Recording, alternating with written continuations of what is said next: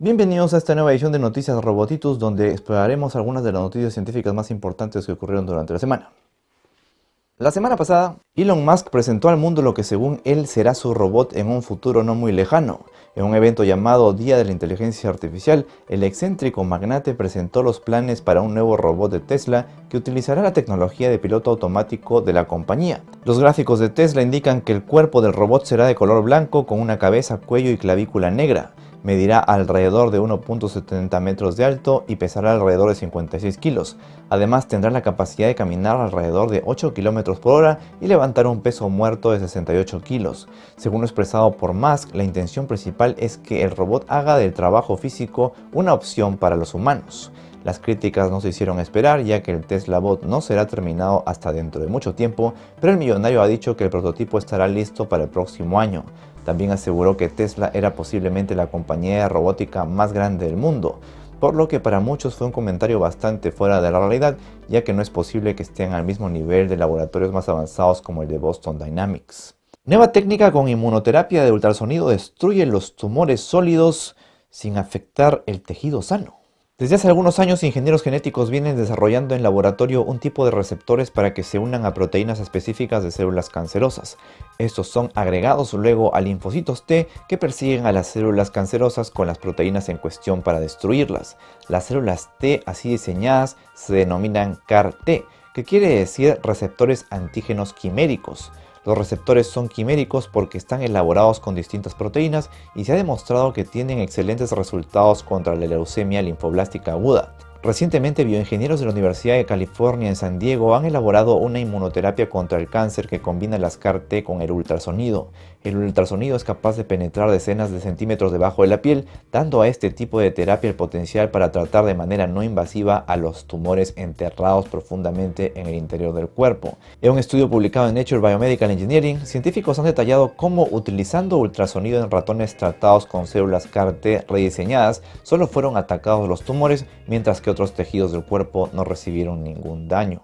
La cumbre de Groenlandia acaba de registrar lluvia por primera vez. La lluvia es común en muchas partes del mundo, sin embargo hay lugares en los que no lo es, como en la cima de la capa de hielo de Groenlandia. Un reporte meteorológico local señala que ha llovido justo en esa área, lo cual es un triste recordatorio de que nuestro clima está cambiando a gran velocidad. Este verano boreal, el hemisferio norte experimentó una ola de calor que afectó incluso a la cima de ese glaciar.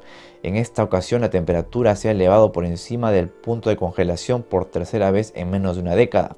El 14 de agosto del 2021, en un lugar normalmente demasiado frío para que el agua caiga en forma líquida, la estación SUMI del Centro Nacional de Datos de Nieve y Hielo registró varias horas de lluvia.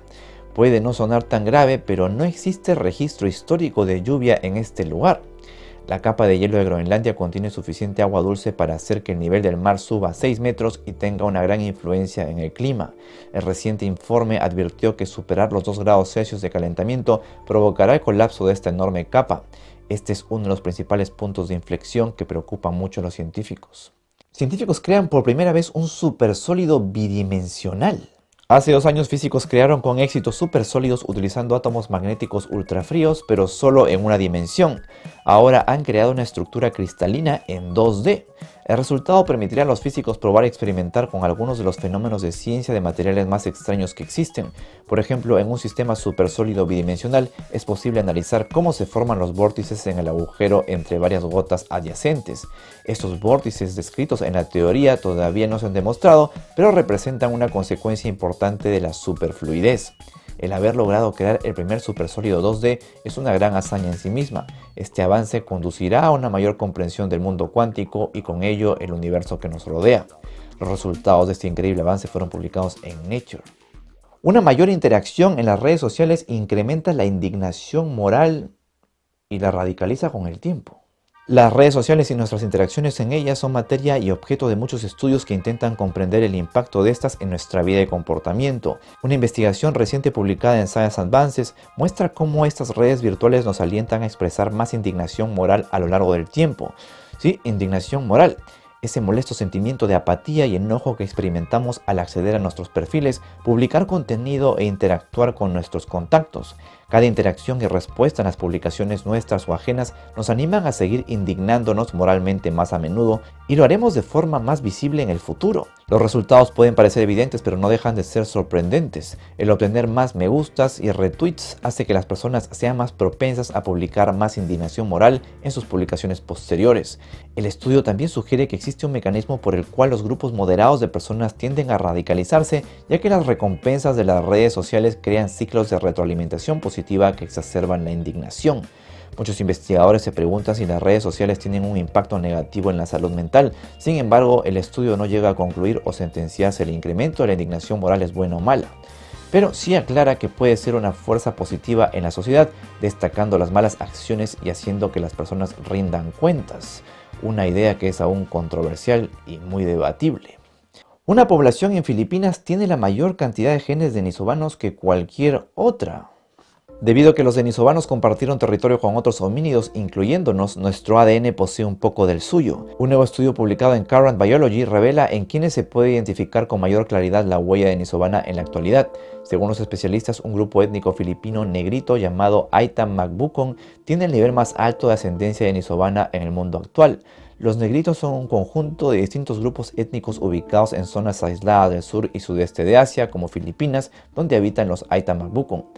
Los autores compararon 2.3 millones de genotipos de 118 grupos étnicos en Filipinas y los resultados indican que el nivel de ascendencia denisovana de Aitamabukon es aproximadamente entre un 30% y un 40% mayor que el de los papúes.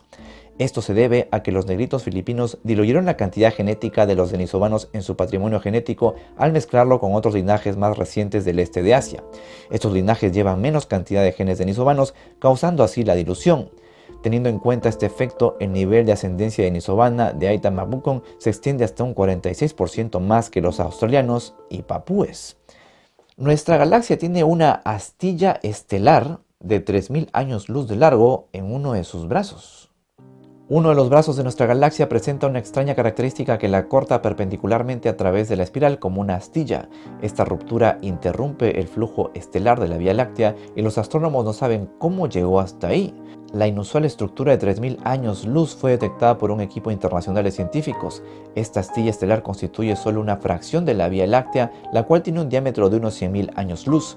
De acuerdo con la evidencia recabada, alguna fuerza externa empujó a las nebulosas y estrellas hacia una línea larga y recta que atraviesa el flujo del resto del brazo de Sagitario.